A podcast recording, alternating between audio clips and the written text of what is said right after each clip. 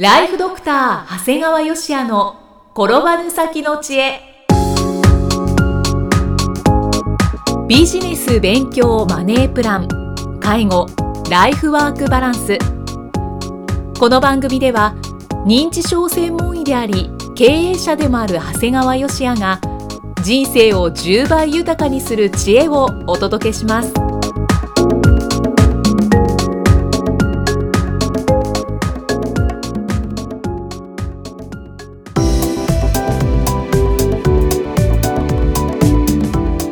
ちは、生きみえです。ライフドクター長谷川芳也の転ばぬ先の知恵。今回は第212回です。長谷川先生今回もよろしくお願いします。お願いします。さて今回はどのようなお話でしょうか？まあ今回はね、まあ、いわゆる、まあ、親子で同業、まあ、もしくは親子で異業種というお話をしたいと思うんですがはい。今年医学部に入学した次女がですね、はい、まあ、毎日羽を伸ばしていると思いきやうすごく勉強してます。ん、なんと勤勉ですね。いややらないとしょうがないみたいな状況になってるよ。そうなんですか？もう自分たちの時代だと3年生になって初めて勉強した解剖学をはい。もう1年生の4月から始めている。へえ。やっぱりね、まあ僕医者になって28年目なんだけどはその時から比べたらさい、うん、世の中むちゃくちゃ進歩しとるやんね、そうですもねうとてもこれ1年生から専門を始めないとはい。もう時間が足りないみたいなんだよね。あー学ぶことがいっぱいなんですね。そう。で毎週月曜日試験だって。ええで普通大変と思うけど僕らの立場になると、はあ、先生大変やなと。これ僕もね授業とかやるようになって思ったけどさはい。試験問題作るの大変だぜ。あー大変そうですね。でそれ作ってね採点するのも大変なんだよ。これ毎週月曜日かと思うとまあ本当に先生方には同情したくなる どちらも大変だ。でね考えてみるとさはい。僕があの医者になった時ってね例えば C 型肝炎ってまだなかったんだよね。あそうなんですね、はい、ノン A ノン B って言ってた A 型でも B 型でもないウイルスがあるんだぜみたいなことが。あった今ちょっと僕あんま知らないけど E 型ぐらいまではあるんじゃない、あそうなんですか、うん。ってことはそれだけでも覚えなあかんことがある、はまあ、C 型肝炎になって特に治療がどんどんどんどん進んでるから、うん。その勉強でさえ大変。あとまあ僕の専門で言ったら MRI はい皆さん今頭部の MRI って誰でも知ってる言葉になったんだけどまず MRI も出題されてなかったからね。そうなんですね、うん。でこの MRI とともにこう MRA っていう結果を見るものがあったんだけど、そんなのまず実用レベルでさえなかった。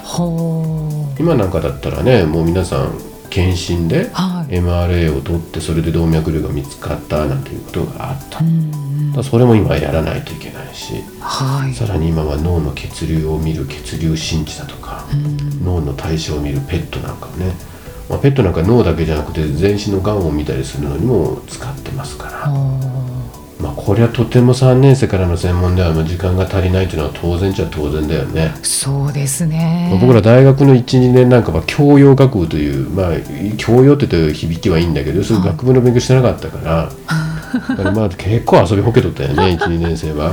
羽を伸ばしてたんですね。本当に今でも言えるけど大学12年生は授業出てるより麻雀やってる方が長かったよあねそうですか。間違いなく。なん言っちゃいましたね。うん、なんで大学へ行くかと言ったら麻雀やるメンバーに参加するために行ってたぐらいだからあただね娘たち見てて救いはねあはい。これテキストが分かりやすいんだよねああそうなりますようん。ねだから教科書以外にテキストっていうのがあって、うん。で自分たちの時代ってまあ教授はものすごい勢いで黒板に書いてさはいでそれを必死になって書き写しとったんだよね。まあ、所詮人間の手で書くものじゃない教授だって。それで書いてさそれ写したってまあ正直で分かりにくいんだよね。でそれ後で見てもよく分からんしさ でなんかもう今から思うと単なる時間の無駄。うん。極めて非効率的だったんだよね。それもそれで大変でしたね。うんだからまあそれがまだ余裕があったんじゃないの？そんな無駄を許せるほどね。うんで今のテキストってさすごい分かりやすいわけ。うんはい。で解剖学ってさもう単純には覚えるだけなんだよね。この筋肉はこういう名前で神経はこういう名前血管はこういう名前ってただ覚えるだけだからほんときついんだよね、たださ今はさ解剖学の段階でもう臨床と関連させてるんだよね。だから例えばここが、えー障害を受けるとこういう臨床の症状になりますとかこういう病気になりますとかすごい書いてあるわけ、だからさやっぱ人間ってさその単純記憶とそういう組み合わせた記憶意味記憶で言ったら単純に覚えるとすごい苦手だし苦痛なんだよ。はい。だからそこが意味意味付けされてるもんですごく分かりやすいし面白い。うん。だから自分が読んでても勉強になるぐらいなんだよねだから本当にこれはねはい。かえって俺らの時の無駄なことしとったな思ってなんかあれも余裕やったんかなと思っちゃう、うんまあ、そんな時次女がはい。神経の走行が分かりづらいから教えてくれと。お。まあ、ちょっとまあこれ、まあ、先輩風を吹かせて。やっぱ僕らが説明するとそういう分かりやすく説明できるんだよね。はいはい。で結局その、まあ、解剖学の教授っていうのはもう解剖学全部の教授であるわけで、まあ、要するに難しいことを難しく説明しちゃうわけなんだけど、我々は神経の専門家っていうのは要するにこれを臨床ではどうなるんだとかこれはこういう意味があって人間の体ってこうなってんだよねっていろんなことはあの交えた話ができるわけね。うん。まあ、正直、まあ、娘お父さんすごく分かりやすくて分かったっていうまあ嬉しいですね、うん、やっぱりこうあ親子で同じ道に進むっていうのはいいなと思ってね、うんうんうんうん、ちょっと心地いいかなと思ってね、なんか微笑ましいです。うん、だから結構昔から特に僕ら神経内科の分野っていうのは親子ともども神経内科っていうのは結構いるんだよね。うーんそうなんですね。一方はい。長女はねはい。歯学部に在籍してる。あですよね。はい、でまあ歯学部はやっぱり歯科医抑制のために学内での留年率も高く卒業も難しい。その上国試の難易度も上がっていると。厳しい。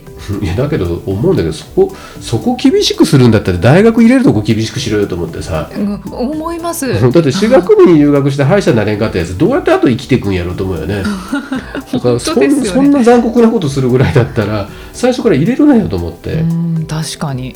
ですからはい。長女もいつも勉強してます。まあ確かにそうですよね。まあでもね僕はね改めて思うんだけど医学部にせよ歯学部にせよまあ今世の中に出てまあちょっと今いい目を見てるんだけどはい。やっぱりよう勉強しとるもん。だうん。からみんな世の中の人が大学入ってからもほとんど勉強しないで社会に出てくるのに比べて医学部だとか歯学部でここから本当にまた一からきちっと学んでさらに臨床を学びさらに臨床の経験を積んでってまあこんなことがやらせてもらえるのは幸せやなと思って見てるな。うんまあだからまあ皆さんもそういう道を歩ませて親としてできればいいのかなと思うな、はまあ、ただ勉、ね、長女が勉強してる内容もテキストもさらに学校で削ってきた歯の模型もよくわからんと。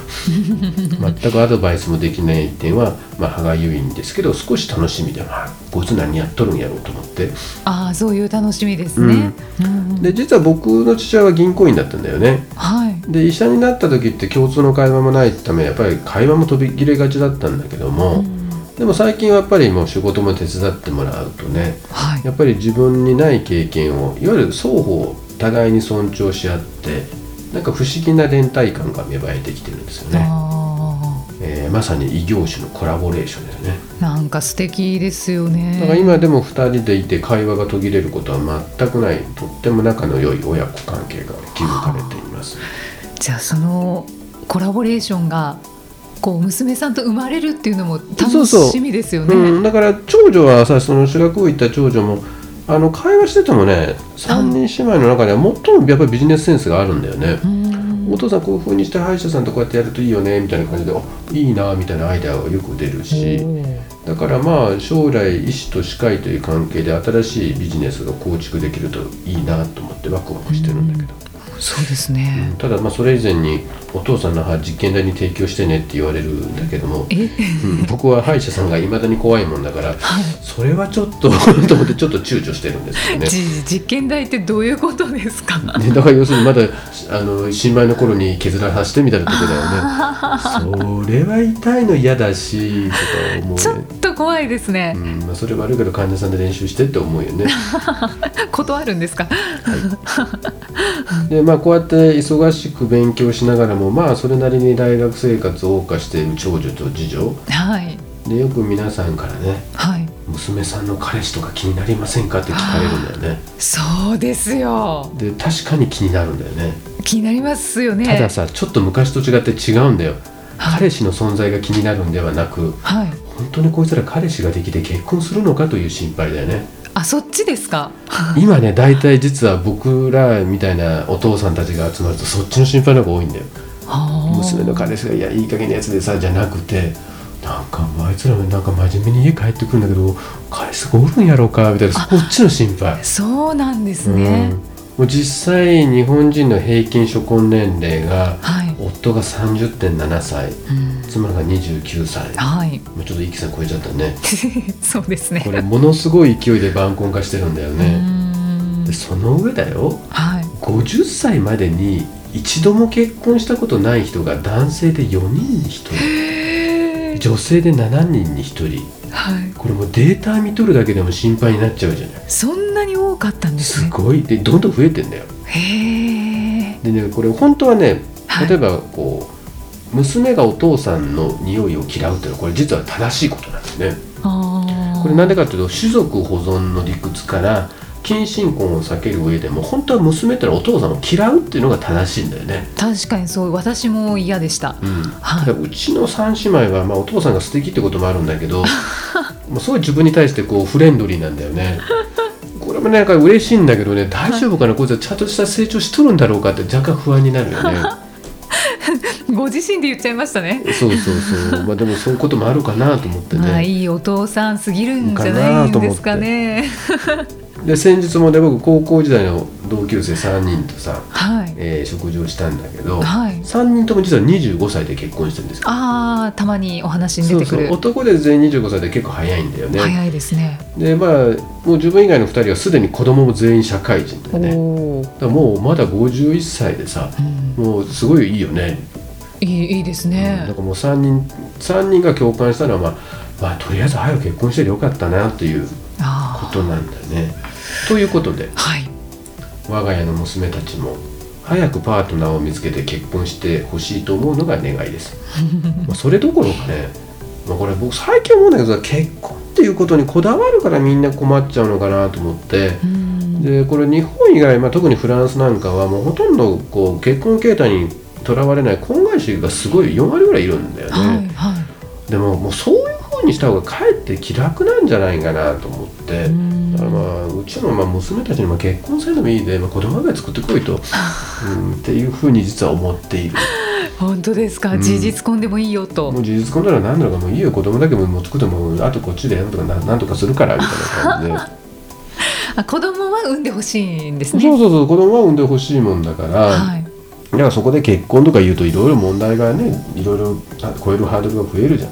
それはシングルマザーになっちゃってもいいよって。言全然いいよって言ったよね。ああそうなんですね、でも先生その彼氏の存在が気になるのではなくてさっきおっしゃってましたけど彼氏ができてうん。先生に会うとうん。いうことになった場合、うん見る目厳しそうな気がするんですけどいかがですか、あのいろいろいやお父さんそううるさいこと言わないからって言ってあの、まあ、タバコ吸わなくて酒が適量でこうでああでこうで結構あるないうのはあるねはい。うん。学歴とかはもう全然考えないですか？学歴はやっぱ関係ないね、うん。ただあれだねやっぱ、まあさまあまあ、ただうちの娘たちだからもうさすがにタバコ吸うとかそんなんは連れてこないだろうと思うし、うん。お酒飲みの免疫が全然ないもんだからそれはよく言って教えてるかな。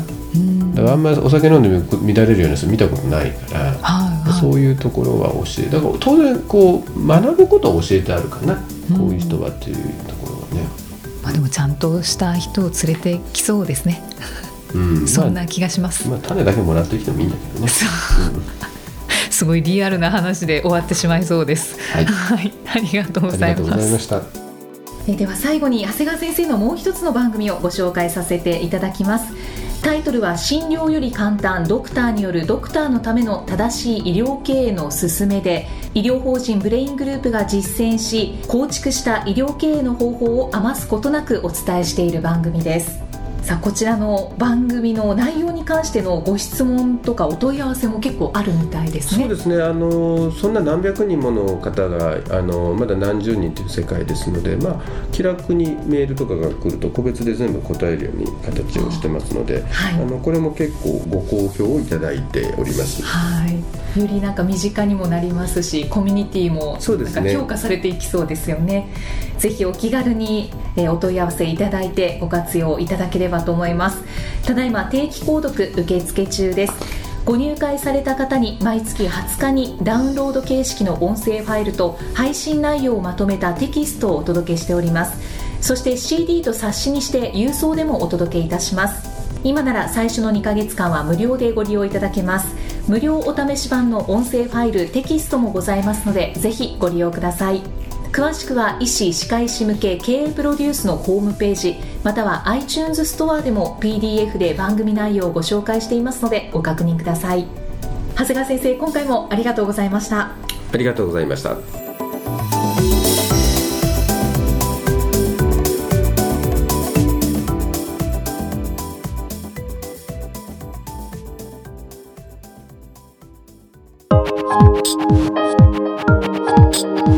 放送はいかがでしたか？